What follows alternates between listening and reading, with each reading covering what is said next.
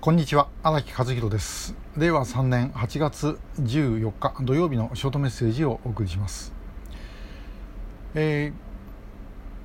ー、と一昨日8月12日であの市川さん松本さんのお話をちょっとしましたけども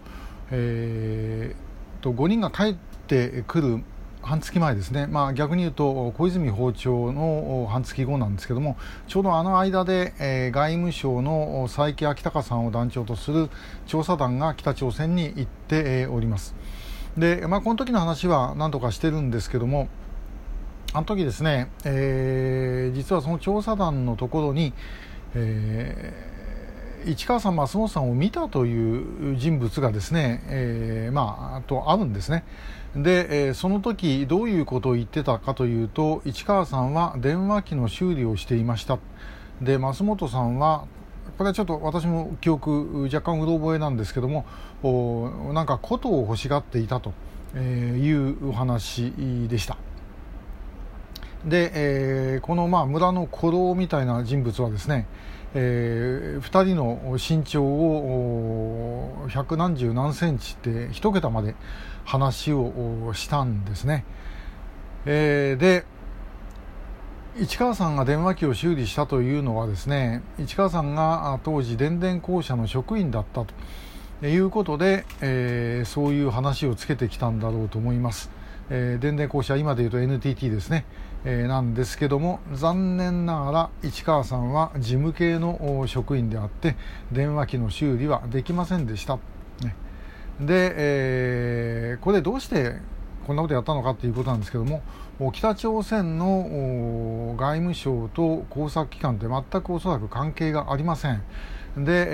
えー、立場としては当然工作機関の方が強いですから外務省からですね日本と交渉するときに、えー、情報を教えてくれなんてことをですね工作機関に言うことは絶対にできないです。とどうするかっていうと北朝鮮の外務省はですね日本のから出ている情報を使って、えー、どうにかするしかない。で、えー、市川さんは電電公社の職員だったと。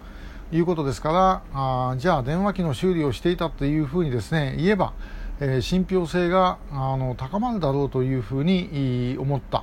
あということなんだろうと思います。松本さんのこそのことの話も、えー、同様です、えー、ほとんどですねあの漫才のネタみたいなもんです。あのサンドイッチマンとかですね、えー、ああいうところで使うようなネタですよね。でただ問題はですねボケはいるんですけどもこっちから突っ込んでないんですね。で、えー、ね電話機の修理していましたって時にアホかってね、えー、石川さんは電話機の修理なんかできないやっつってですね後ろからハリセンでバーンと引っ叩くとかそういうことをする人間が日本のお役所にはいないということです。であの確か調査団の時だったと思いますが横田めぐみさんが1993年に、えー、首吊りをしたという木のところまでですねあの連れてかれます、えー、北村茂さんなんか確かあの時言ってたと思います。でこれがその木ですっていうふうに、えー、見せられるんですね。で、えー、ところがですねその木確か太さ1 0センチぐらい の木でした。なんで、えー、時期的にもっとそのだからずっと前ですからね彼らが言ってる10年ぐらい前ということになります。だもっとずっと細いわけでこんなとこで首つれるわけねえだろうというようなものなんですけどもそこでそんなことを言い返してはいないようです。えーまあ、ともかく、まあ、お役所的な発想から言うとそういうものをみんな聞いてですね。で、えー、記録は取ると。ででもそこで、えー、反論はしないということなんだろうと思います、えー、頭のいい人ばっかり使っちゃうとですねそういうことになるんです。相手はだからそういう漫才のネタと同じぐらいのレベルのことしかあできないやらないというできないということです。それくらいの能力しかない連中がやってるわけです、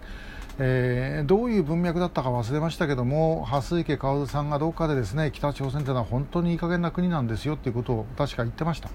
えー、これまさにこういうことだろうと思います。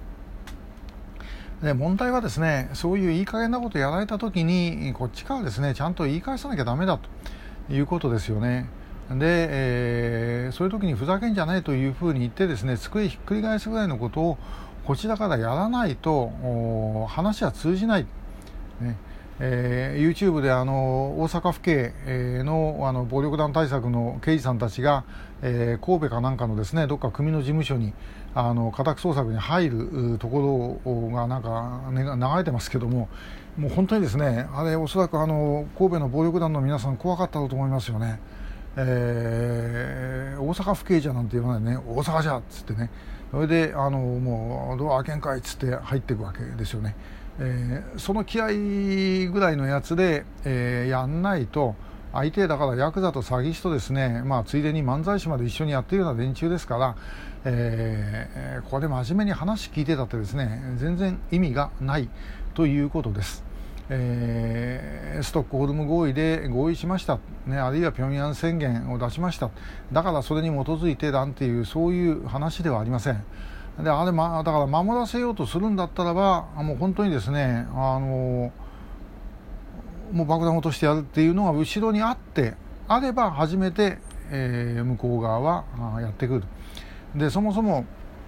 何度も言ってますけどもその9.17の2002年の小泉訪朝までの間は北朝鮮はあの拉致なんていうのは日本の、